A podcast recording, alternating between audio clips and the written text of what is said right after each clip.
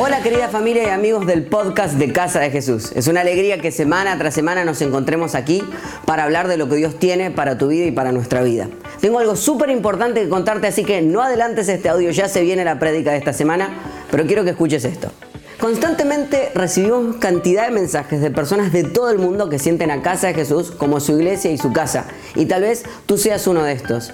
Me pregunto si quisieras tomarte este tiempo para pasar de ser un simple consumidor y transformarte en un contribuidor de nuestra casa. Nuestra iglesia tiene la costumbre de comenzar el año estableciendo los sueños que tenemos y desafiándonos a dar aún más de lo requerido. Este año la serie se llama Corremos para ganar y estoy seguro que va a desafiar tu fe. La enseñanza que vas a escuchar ahora mismo tiene que ver con esto. Y quiero preguntarte si quisieras participar de este sueño haciendo una ofrenda única o bien sumándote a nuestro proyecto de más 10 con una membresía de 10 dólares por mes. Te invito a que ya mismo entres a casadejesús.com y hagas clic en el link que dice Corremos para ganar.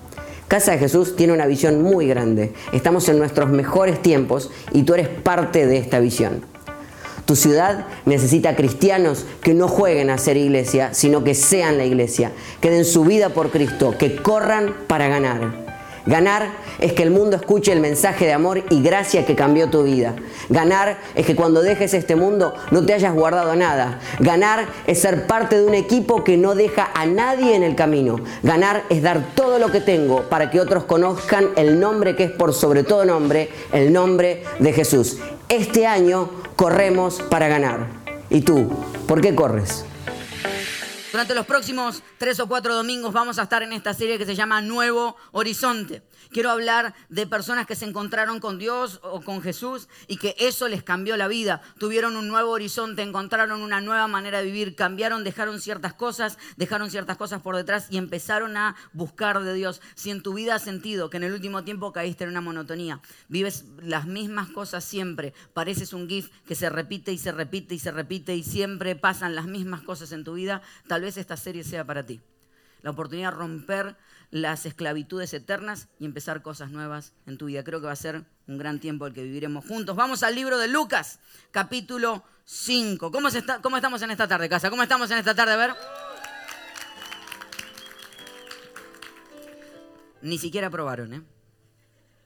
Mirá al lado, empujalo un poquito. Fíjate si está vivo, si no avísame porque... ¿Cómo estamos en esta tarde? Ahora sí, perfecto. Lucas capítulo 5.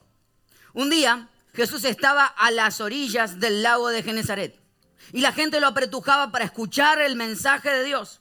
Entonces vio dos barcas. ¿Cuántas barcas? ¿Vio? Que los pescadores, no pecadores, sino pescadores, habían dejado en la playa mientras lavaban las redes. Subió a una de las barcas que pertenecía a Simón. ¿Quién era el dueño de la barca? Y le dijo, que la alejara un poco de la orilla. Luego se sentó y enseñaba a la gente desde la barca. ¿Sabe qué estaba usando Jesús en ese momento? Dice que se sentó en la barca, la alejó. ¿Sabe qué es lo que estaba usando? Diga conmigo, tecnología. Porque Jesús sabía que era mucha gente la que lo quería escuchar. Entonces lo que hacía era que los hacía sentar en la orilla, él se sentaba en una barca, se alejaba y como él sabía que el agua es conductor del sonido, él sabía que al alejarse el agua transformaba su voz en grandes speakers y así como no tenía micrófono ni speakers, utilizaba la tecnología que tenía disponible para llevar el mensaje. Por eso es, por eso es que en esta casa todo lo que tengamos a disposición lo utilizaremos para llevar el mensaje de Jesús. Por eso es que usamos las redes, por eso es que usamos el Internet. Nada está fuera, porque si mi Jesús utilizó toda la tecnología disponible, lo mismo hacemos nosotros. Eso no es parte del mensaje, pero se lo regalo ahí. Y no se lo voy a cobrar, miren qué buena gente soy. Cuando acabó de hablar, le dijo a Simón, lleva la barca hacia aguas más profundas y echen allí las redes para pescar. Maestro, hemos trabajado duro toda la noche y no hemos pescado nada. ¿Cuánto habían pescado? Le contestó Simón, pero como tú me lo mandas, echaré las redes. Así lo hicieron y recogieron una cantidad tan grande de peces que las redes se les rompían. Entonces llamaron por señas a sus compañeros de la otra barca para que los ayudaras, ayudaran. Ellos se acercaron y llenaron las dos barcas tanto que comenzaron a hundirse. Al ver esto, Simón Pedro cayó de rodillas delante de Jesús y le dijo, apártate de mí, Señor, pues soy un pecador. es que él y todos sus compañeros estaban asombrados ante la pesca que habían hecho. Como también lo estaban Jacobo y Juan, hijos de Zebedeo, que eran socios de Simón. No temas, desde ahora serás pescador de hombres, le dijo Jesús a Simón.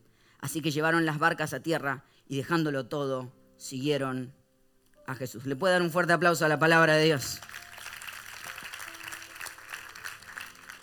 Simón, luego en la historia conocido como Pedro, por eso va a ver que varias veces se me cruza entre Simón y Pedro.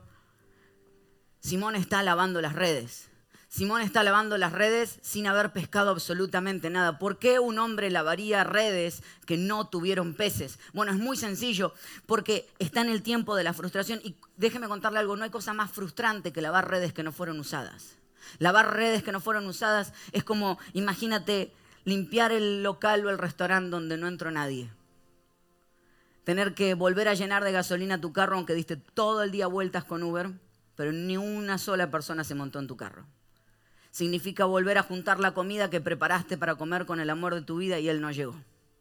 No hay cosa más frustrante que lavar las redes luego de no haber sido usadas. Porque son las, las redes del fracaso, las redes de no haberlo logrado. Ahora, hay algo interesante. La historia cuenta que él las está lavando por algo en especial y es que si no se lavaban las redes, hayan sido usadas o no, al haber tocado el agua, si no se lavaban, ellas se iban a endurecer y se iban a romper. Entonces lo que Pedro estaba haciendo, lo que Simón estaba haciendo era prepararse para el próximo día, prepararse para el próximo día volver a salir a pescar. Porque Pedro no estaba vendiendo las redes, estaba lavando las redes. ¿Qué estaba haciendo? Estaba lavando las redes. O sea, se estaba preparando para un día más. Hay algo que Simón tiene y es una determinación increíble. El fracaso no lo quebró. El fracaso no lo rompió. Él está listo para el próximo día volver a salir a pescar. Ahora, el final de la historia, si bien nos muestra la determinación de Simón, el final de la historia nos muestra a Jesús cambiándole el objetivo de su vida. Cambiándole la manera en la que él avanza y sigue e intenta. Entonces, en realidad, si Pedro volvía a pescar, puede que el resultado hubiese sido malo otra vez, o puede que hubiese sido bueno, pero no era su propósito. El problema es que la determinación en la dirección incorrecta es terquedad. Cuando eres determinado en las cosas incorrectas, en la dirección incorrecta se transforma en terquedad. Quiero dedicarme en el día de hoy, en los próximos minutos, a hablar la diferencia entre la terquedad o la determinación. En aquellos que están decidiendo un nuevo horizonte, ¿será que estoy acá porque soy un terco y estoy insistiendo en las mismas cosas? ¿O será que tengo que ser determinado?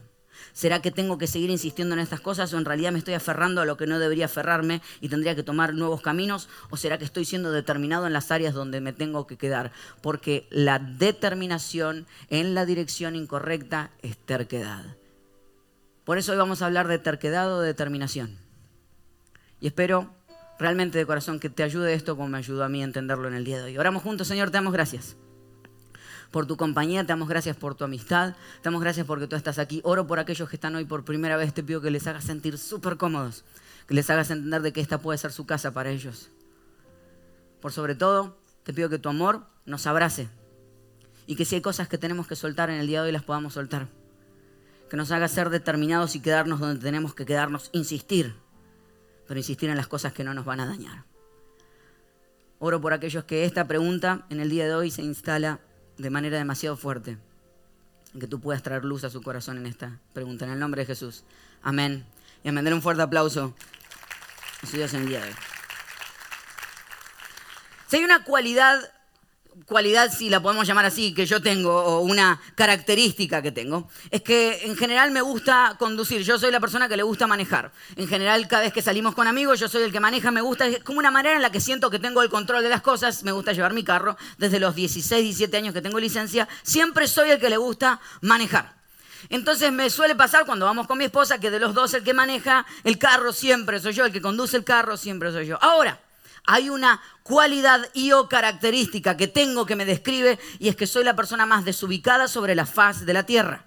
No sé si alguno se identifica con esto. Pero yo soy la persona que el otro día íbamos con mi esposa, íbamos a la casa de un amigo, estábamos directo a la casa de un amigo, paramos en una gasolinera porque había que ponerle gasolina al carro. No sé si sabe, esa cosa insoportable que te toca cuando uno se sube al carro y, el anterior dijo que el próximo le cargue gasolina. Entonces me subo, digo, tenemos que parar, cargar gasolina. Y cuando salgo de la gasolinera, doblo hacia un lugar y voy con una convicción, pero con la convicción de decir, es para allá.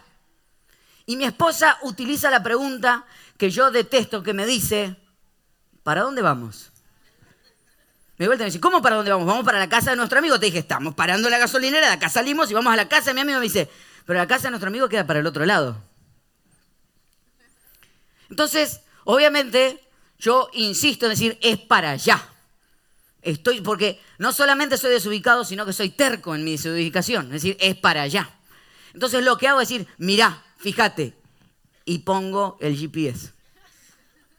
No hay peor cosa que cuando pones el GPS, el GPS hace la línea así, hace así. Y lo mejor de la historia es que mi esposa hace silencio. No, como que no dice nada, como diciendo, ajá. Entonces yo así comencé a decir, qué cosa, ¿eh? Cómo estamos desorientados en este tiempo. Y en silencio hago la U y vuelvo hacia el otro lado. No importa cuánto yo crea que voy en el sentido correcto, no importa cuánto lo sienta, no importa cuánta energía le ponga, no importa cuánto ore, si voy en el sentido incorrecto no voy a llegar al lugar correcto. hay personas que tratan de enmascarar lo que están viviendo basado en decir, no, pero lo siento, es por acá, pero no es. Porque no importa cuánto insistas, no importa cuánto empujes, no vas a llegar porque ese no es el destino correcto, porque la determinación en la dirección incorrecta es terquedad. Le pasa a Pedro. Vamos a leerlo juntos, dice, entonces, versículo 2, dio dos barcas que los pescadores habían dejado en la playa mientras lavaban las redes. Subió a una de las barcas, Jesús, que pertenecía a Simón, y le dijo que la alejara un poco de la orilla. Luego se sentó y enseñaba a la gente desde la barca. Pedro está lavando las redes. Pedro está lavando redes que no usó. Pedro está en el tiempo de su mayor fracaso, frustración, cansado, aburrido, harto. Le usaron la vida, se cansó de escuchar los mismos problemas. Te lo vuelvo a repetir, es como limpiar un local en el que no entró nadie, es como volver a poner en tu carro los productos que no vendiste, es guardar la cena que preparaste y la persona no llegó, es entender de que puedes hacer cosas y te fue mal. Está en esa frustración y en el medio de esa frustración se le aparece Jesús. Y le dice, ok, vamos a usar las barcas y vamos a llevarlas al fondo del mar. Voy a utilizar tus barcas. La reacción de Pedro puede haber sido dos. Una, decir, claro, maestro, súbete a mis barcas. O la segunda, decir, tras que no pesque toda la noche, me vas a usar la barca y no me vas a pagar renta. Por lo menos un, un, un peso, un dólar, algo para pagar la renta de lo que vas a usar. Y Jesús le dice, vamos a llevar las barcas hasta el fondo, quiero usar tus barcas. Quiero regalarte algo que aprendí en este tiempo y es que tus mayores oportunidades llegarán en tus peores momentos. Cuando estés en tus peores momentos, llegarán tus mejores oportunidades. Pero hay personas que son tan tercas que se aferran a las oportunidades anteriores y dicen, no, yo estoy en un mal momento, ahora no. Porque Pedro tenía todo el derecho de decirle, no, Jesús, ¿sabes qué? No, vete, fuera, lejos. A mí no me vas a usar la barca, no sale la barca a otro. Porque hay gente que está tan aferrada a su tristeza, tan aferrada a su frustración, tan aferrada a las cosas que vivió, que no está ni siquiera dispuesto a abrirse a recibir las cosas nuevas sobre su vida. Y lo primero que quiero explicarte en la diferencia entre la terquedad y la determinación es que la terquedad se aferra mientras que la determinación deja ir. La terquedad se aferra a las frustraciones, la terquedad se aferra al trabajo, la, terquedad se aferra a las relaciones, a los miedos, a las heridas, a los enojos, a los objetivos. Si yo no soy cantante, no soy nada. Y todos tenemos un amigo en Instagram que quiere ser cantante y no canta. Y se lo querés decir, ¿sí o no? Pero siempre uno dice, ay, qué bien cantás. No, no canta bien. Si no soy esto, no soy nada. A veces la terquedad me hace aferrar a cosas viejas y no puedo ni siquiera soltar. Todos tenemos un amigo o una amiga que está en una relación tóxica. Levanta la mano si tenés un amigo o una amiga en una relación tóxica. Se están mirando el uno al otro, como si serás, serás vos. Algunos están diciendo, soy yo, soy yo. Y en general, algunos que están con las manos. Y en general nos aferramos a las cosas y esa gente es la que dice, no, yo me voy a aferrar porque yo lo amo, yo lo voy a cambiar. Y te cantan, I won't give up oh no. Es decir, eso no es amor. Eso no es amor. El amor no es sufrimiento, no es decir, no, no me voy a dar por vencido, ya no me doy. No, mentira, ya está, no, no me voy a seguir cantando. Yo soy el amigo que...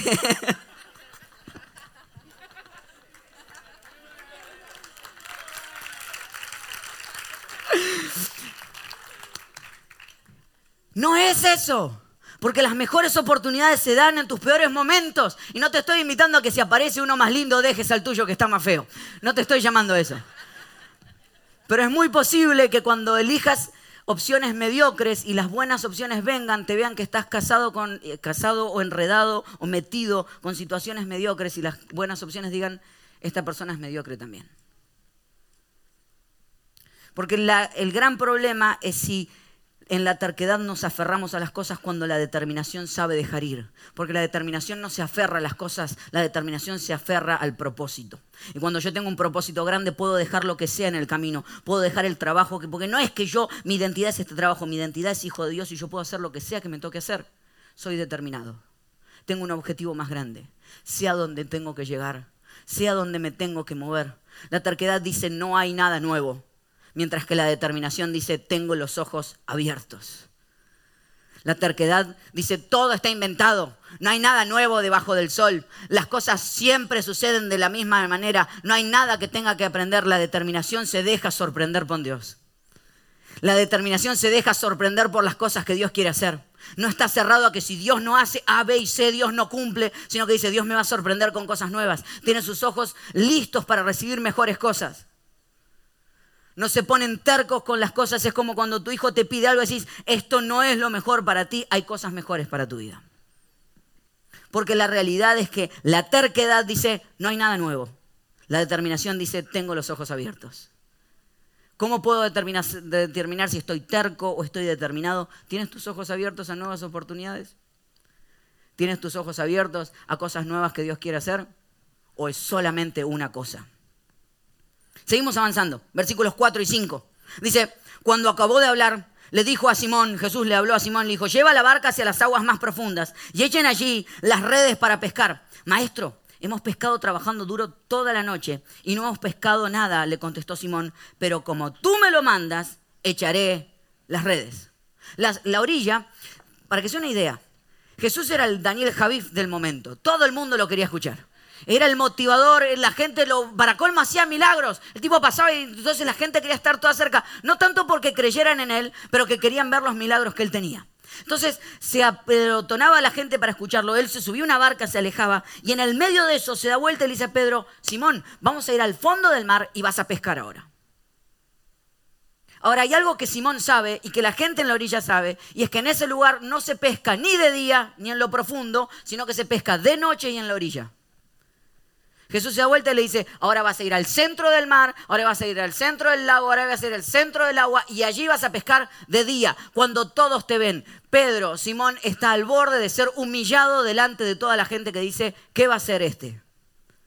Pedro tiene el momento donde decir, ¿a quién voy a escuchar? ¿Cuáles son las voces que voy a escuchar en este momento? La orilla estaba llena de gente, la opinión de la gente. Porque la terquedad hace las cosas para demostrarle a las personas, mientras que la determinación hace las cosas para demostrarle a Dios sin importar lo que digan las personas. Se dan un aplauso de lo bien fuerte. La terquedad hace las cosas para demostrarle a quien está a mi alrededor. Todos tenemos a personas a la que le querés demostrar que tenías razón. Es decir, viste que me iba a ir bien y te sacás la foto y siempre te sacas una foto pones una story pensando en alguien. Hashtag esto es para vos. Hashtag solo para entendidos, ¿verdad? O sea, porque lo que tratamos es decir, le quiero demostrar a la gente, le quiero demostrar a mis amigos que yo tenía razón. Eso es terquedad. La terquedad es querer y entender la opinión de la gente. Ahora, la determinación es entender que la única opinión que me importa es la opinión de Dios y que lo único que me importa es escuchar la voz de Dios. Y si Él está de acuerdo conmigo, no me importa lo que digan los demás, me importa lo que diga Dios. Hablábamos esta semana, hablábamos hoy con, con Gerson y yo le decía, estoy contento por todo lo que logramos con la canción. Tenemos más de 5.000 personas que han escuchado, 5.000 veces han escuchado la canción, es increíble. Ahora, cuando yo digo 5.000, comparado a artistas que tienen 500.000, un millón, usted dice, estamos poquito 5.000. Ah, se está riendo porque lo pensó, ¿verdad? Pero la realidad es que si yo no sé celebrar mis pequeñas victorias hoy, no voy a estar lista para celebrar mis grandes victorias mañana. Entonces, si esta es la victoria que voy a celebrar hoy, hoy voy a celebrar que esta semana logramos tener un dólar con 50 en ganancia por las personas que escucharon la canción en YouTube. Y por ser generosos vamos a repartir el 1,50 con todas las personas que están hoy aquí presentes. Quiero celebrar las cosas que tenemos hoy porque no lo hacemos basado en lo que la gente responda, lo hacemos basado en lo que Dios nos dijo que teníamos que hacer. No lo hacemos no porque la gente lo escuche, lo hacemos porque Dios nos llamó a hacerlo. Y si estamos en este lugar no vamos a estar basados en decir, ay, ¿cuánto hicimos esta semana? Lo vamos a hacer porque Dios nos llamó a hacerlo, porque lo que me importa es la voz de Dios. Porque la terquedad le importa la voz de la gente, pero la determinación le importa la voz de Dios. De hecho, más adelante avanza y dice que Jesús le dice, tira las redes. Y las redes se llenaron de peces. Claro, lo que pasa es que la creación no tiene, ninguna, no tiene ningún problema con hacerle caso a la voz de Dios. Cuando Jesús dijo, tiren la red, y le dijo a los peces, métanse, los peces dicen, vamos para la red del Señor, ahora sí, ¡fuck! y se tiraron todos. Porque la creación no tiene problema con reaccionar a lo que Dios le dice, porque sabe que la función que tienen es reaccionar a la voz de Dios en esta tierra pero al ser humano le cuesta. Por eso tiene tantos problemas. Por eso está tan pendiente del que dirán, de lo que me dirán las otras personas, de lo que me dirán estos, que lo que me dirán aquellos. La pregunta es cuál es la voz que tiene peso en tu vida. La pregunta es cuál es la voz que realmente genera cambios en tu vida, porque no lo puedes hacer para ellos. La única voz que nos tiene que importar es la voz de Dios. Dice, así lo hicieron. Versículo 6. Y recogieron una cantidad tan grande de peces que las redes se les rompían. Entonces llamaron por señas a sus compañeros de la otra barca para que los ayudaran. Ellos se acercaron y llenaron tanto las dos barcas que comenzaron a hundirse. La terquedad genera rechazo, mientras que la determinación inspira. Cuando estás terco en algo, la gente se aleja porque el único que gana eres tú pero cuando estás determinado en algo, inspiras a las personas. Y las personas quieren de lo que tú tienes y tú estás dispuesto a repartir de aquellas cosas que tienes en tus manos. Pasó en la época de los nazis, apareció esta foto que me pareció sensacional, este hombre August Landmesser, y apareció esta foto, donde todos están haciendo el saludo nazi. Todos están saludando. Pero hay un detalle en la foto captura hasta el día de hoy e inspira hasta el día de hoy. Quiero que ahora nos acerquemos un poco más. Y es la vida de este hombre. Que en el medio de que todos estaban levantando su mano, escuchando las voces de los demás, el tipo dijo, yo no levanto mis manos. Y en ese momento, no levantarla, porque ahora usted está como decir, sí, tuvo razón. Pero no levantar la mano significaba morir en esa época. El tipo tuvo las agallas de decir, yo no voy a hacer lo que opinen los demás, voy a hacer lo que opina mi Dios o lo que opina el corazón de lo que debo hacer. La pregunta es a quién escuchas. La pregunta es cuál es la voz que está rigiendo tu vida. ¿Cuál es la voz que determina lo que tienes que estar haciendo? La pregunta es si eres terco o determinado. Está en el resultado. ¿Lo estás haciendo para demostrarle a los demás? ¿Lo estás haciendo porque los demás te lo aprueban o lo estás haciendo porque Dios te dijo que lo hagas? porque tiene la capacidad de inspirar. Hoy no se inspira años después, porque alguien en vez de escuchar la voz de la multitud, escuchó la voz de decir, esto no es correcto, esto no es justo. Por eso como iglesia, nosotros hoy nos ponemos del lado del inmigrante que la está pasando mal hoy. No esperamos. Hoy no levantamos la mano y decimos, esto está mal. Y hoy empezamos a decir, si, si hay alguien que tiene miedo, nosotros tenemos miedo con él y lo cuidamos y lo protegemos porque esa es la iglesia. No significa la ley, significa el corazón de Dios y el corazón de Dios siempre estuvo del lado del más necesitado. No sé cuántos están de acuerdo conmigo en esto.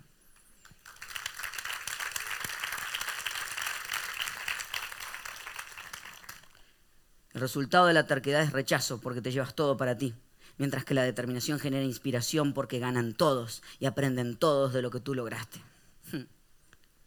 Siga avanzando la historia. Y en el versículo 8 dice, al ver esto, Simón Pedro cayó de rodillas delante de Jesús y le dijo, apártate de mí, Señor, yo soy un pecador. Es que él y todos sus compañeros estaban asombrados ante la pesca que habían hecho. Pedro cae a los pies de Jesús y empieza a decir, soy culpable de las cosas que estoy viviendo, no puedo creer la pesca que tuvimos, pero entonces tiene que ver conmigo exclusivamente, yo soy culpable de estas cosas. Es que la terquedad busca culpables, pero la determinación busca cómo cambiar. Hay gente que está constantemente buscando culpables por fuera. Y dice, el problema son ellos. Yo no pesqué porque fue la noche. No pesqué, no culpes a la noche, no culpes a la playa. Estoy cantante hoy. Pero, o sea, hay gente que logra culpar a todas las cosas de por qué no pescó, cuando en realidad la culpa es interna. Y la terquedad busca culpables por fuera. Hablaba con un amigo esta semana y me dice, me voy de Miami porque esta ciudad es un desastre. Y me siento vacío porque la ciudad, el problema es la ciudad. Digo, pero hay mucha gente que vive acá, que vivimos acá, que amamos esta ciudad y que no nos sentimos vacíos. Digo, tienes que tener cuidado porque yo creo que el problema no es la ciudad, el problema eres tú. Y tú eres la única constante en todos los cambios que hagas. Hay gente que va de ciudad en ciudad creyendo que si se va de Miami a Nueva York soluciona, pero no se da cuenta que el problema son ellos. Y se van de ciudad en ciudad y se están llevando el problema que son ellos mismos.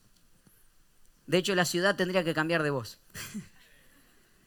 Porque en realidad el problema somos nosotros, así pasamos de relación en relación. hay gente que cree y dice, no, el problema es él. El problema es ella. Y dice, todas son iguales. No, el que es igual siempre eres tú. Alguna vez alguien me preguntó, me dijo, pastor, ¿cuándo estoy listo para entrar en mi próxima relación? Que en general la pregunta te la hacen cuando ya están pensando en el próximo. Acaban de terminar uno ya están pensando, termina la relación, dice, ya tienen tres o cuatro opciones, dice, ¿cuándo, ¿cuándo más o menos Dios dice en la Biblia que puedo dos, tres semanas, cuatro semanas? Y siempre mi respuesta es la misma, es decir, cuando entiendas que el culpable de la relación anterior no es la otra persona, sino que fuiste tú. ¿Cómo es eso? Si usted supiera lo que él me hizo, si usted supiera lo que ella me hizo, el problema es que hasta que no te des cuenta que no hay nada que tú puedas cambiar en él o en ella, sino que lo único que puedes cambiar es de la piel para adentro y que tú eres el único que tienes control sobre las cosas que viviste y que si hay cosas que no te gustaron de una relación anterior es porque hay cosas que tú permitiste que no tendrías que haber permitido hasta que tú no digas yo no necesito a la persona perfecta, necesito ser la persona perfecta. No necesito a la persona correcta, yo necesito ser la persona correcta para la persona que va a estar a mi lado. Hasta que tú no entiendas de que el cambio no es externo, sino que es interno, no vas a poder cambiar las cosas porque la terquedad busca culpables, pero la determinación busca cómo cambiar, porque entiendo de que no busco que alguien me complete, no busco que otra iglesia me complete, no, busco que una relación me complete, yo ya estoy completo porque soy hijo de Dios, Él me dio todo lo que necesito, busco a alguien que me complemente, que es totalmente distinto. Entonces, cuando empiezo a vivir las cosas así, entiendo de que si yo soy la única constante, de ciudad en ciudad soy la única constante, de trabajo en trabajo soy la única constante, y si soy el mismo frustrado de trabajo en trabajo, el problema no es el trabajo, el problema soy yo, de relación en relación el problema soy yo, de iglesia en iglesia el problema soy yo, porque mis inseguridades van conmigo, mis complejos van conmigo, mis miedos van conmigo, y los tengo que trabajar. Y hasta que no los trabaje, no puedo cambiar. Pedro se tira a los pies de Jesús y le dice, soy yo, soy yo, tengo todo esto. Y necesito hacer algo. Necesito cambiar la manera en que, en, que, en que avanzo. Necesito cambiar las cosas que tengo a mi alrededor. Pedro cae a los pies de Jesús y le dice, no te das cuenta, no me puedes usar a mí, no me puedes llamar a mí, yo soy un desastre. Le dice, yo soy pecador. Pedro le dice a Jesús, yo soy, si tú supieras todo lo que yo soy, no me estarías hablando. Lo imagino en la conversación entre Pedro y Jesús y Pedro diciéndole, si tú supieras todo lo que yo soy, si tú supieras todo lo que he hecho, no estarías ni siquiera dedicándome este tiempo. Yo soy pecador, aléjate de mí. Pero me encanta la respuesta que Jesús tiene con él. Se le acerca y le dice, yo no solamente sé todo lo que eres, pero tú no sabes quién soy yo y todo lo que puedo hacer contigo porque esa es la realidad de lo que Jesús puede hacer con nosotros. Yo traigo mis errores, traigo mis, áreas rotas, traigo mi corazón destruido, se lo dejo a Él y digo, tú no puedes ser nadie. Dice, yo sé quién eres, yo sé todo lo que has vivido, pero el que no sabes eres tú. Y me encanta lo que Jesús hace. Porque la terquedad cree que no necesita ayuda de nadie, mientras la determinación sabe que sin Jesús no puede seguir. Como también lo estaban Jacobo y Juan, hijos de Zebedeo, versículo 10, que eran socios de Simón. No temas, desde ahora serás pescador de hombres, le dijo Jesús a Simón. Así que llevaron las barcas a tierra y dejándolo todo, ¿qué hicieron? Dejándolo todo, siguieron a Jesús. Cuando empieza la historia, y eso me sorprendió, cuando empieza la historia, Jesús lo encuentra a Pedro o a Simón frustrado, lavando redes porque pescó toda la noche y en realidad no pescó en toda la noche. Quiero invitar a que Casa Sounds me acompañe. O sea, toda la noche Pedro frustrado por tener las redes vacías. Y de repente Jesús se sube a, las barcas de Pedro, se llenan las barcas de peces, las llevan hasta la orilla y dice que estaban tan sorprendidos que dice que dejaron todo. ¿Qué dice que dejaron qué? Yo no sé usted, pero a mí me sorprendió. Porque Pedro lo que quería era tener sus barcas llenas de peces. Y ahora las tiene llenas y las deja. De hecho, mi conversación con Jesús hubiese sido, si hubiese sido la versión con Ezequiel metido ahí adentro, y Ezequiel le dijo a Jesús, déjame vender estos peces y después nos vamos. O sea, explotó el negocio. Yo me imagino a, los compañeros de Simón diciéndole, tenemos el negocio de la vida. Tenemos las barcas, claro, hay que tenerlo a Jesús, porque cuando Jesús dice que hay que pescar, ahí se te tiran los peces, ahí está el negocio. Y Simón lo mira y le dice, dejemos todo. ¿Cómo dejemos todo? Si lo que nos quitaba el sueño era tener la barca llena de peces. Y ahora está llena de peces y te quieres ir. Mi versión, la versión ezequieliana de la Biblia, ezequieliana 1985, cuenta una historia paralela en la que dice que Jesús luego de llenarle la barca de peces, se acercó a Pedro, tomó uno de los peces, lo miró a Pedro y le pegó con el pez en la cara y le hizo, ¡puf! esa es mi versión. Dijo, ¿esto era lo que te quitaba el sueño? Y ahora que las barcas están llenas, ¿qué? Estás vacío todavía, ¿verdad? Porque hay veces que no tiene que ver con si tienes mucho o poco dinero. No tiene que ver con si la barca está llena o está vacía. El vacío interno viene de otro lado. Porque hasta que Dios no sea suficiente en tu vida, nada lo será. Y eso es lo que Pedro entendió. Por primera vez entendió que Dios era suficiente. Entonces dijo, ya no importa el resultado. Ya no importa si las barcas están vacías o están llenas. Todo lo que necesito es a Jesús. Por eso hay personas que constantemente llegan y se van vacíos. Porque no tiene que ver con la cantidad de dinero que tengas. No tiene que ver con la cantidad de aprobación que tengas. No tiene que ver con la cantidad de éxito que tengas. Con o sin te sientes vacío porque no te diste cuenta que en realidad lo único que te va a llenar es Dios porque fuimos creados de tal manera que lo único que nos hace sentir completos, lo único que nos hace sentir no llenos, porque me enseñó alguna vez mi mamá de chiquito, yo le decía, mami, estoy lleno. Y me decía, no, nene, lleno están los baldes, vos estás satisfecho. Y es cierto, porque si no te pasa como cuando vas a un restaurante, llegas con hambre y te atosigas a punta de pan, ¿verdad? Llegas con hambre y comes pan, pan, pan, pan. Y cuando llega la buena comida, estás lleno pero no estás satisfecho. Y muchos de nosotros vivimos así, llenos más nunca satisfechos. Nos llenamos de cosas que creemos que nos van a hacer sentir mejor, pero lo único que estamos haciendo es apagar un sentimiento interno. Me lleno de Netflix, me lleno de videos de YouTube, me lleno de Instagram, me lleno de dinero, me lleno de trabajo, me lleno de cosas que lo único que hacen es silenciar algo que estoy viviendo internamente y al final estoy lleno, más no estoy satisfecho, porque lo único que me hace sentir lleno realmente, o lo único que me hace sentir satisfecho realmente es cuando me encuentre con Jesús. Porque hasta que Dios no sea suficiente en tu vida, nada entonces lo será. Por eso esta canción me encanta. porque habla específicamente de eso. Y le dice, mi Dios, no hay nada más que tú necesites hacer. Si tú eres suficiente, todo, absolutamente todo es suficiente. Por eso Jesús termina hablando con Pedro. Y en una conversación preciosa le dice, ahora vas a ser pescador de hombres. Le cambió totalmente la tarea. Porque la terquedad trabaja para sí misma y la determinación trabaja para otros.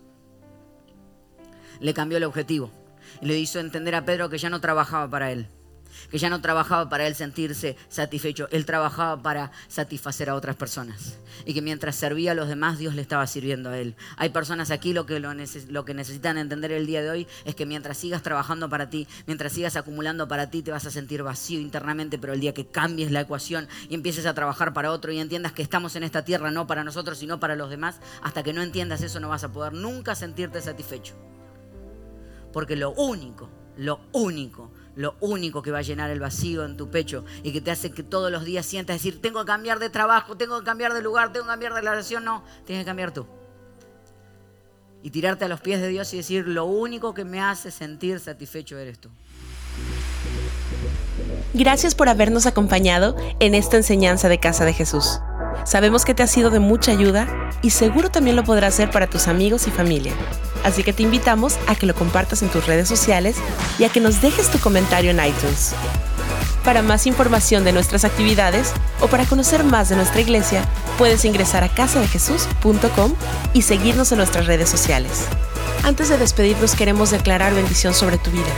Que el Señor te bendiga y te guarde, que Él haga resplandecer su rostro sobre ti, que tenga de ti y de nosotros misericordia y que ponga en tu vida paz.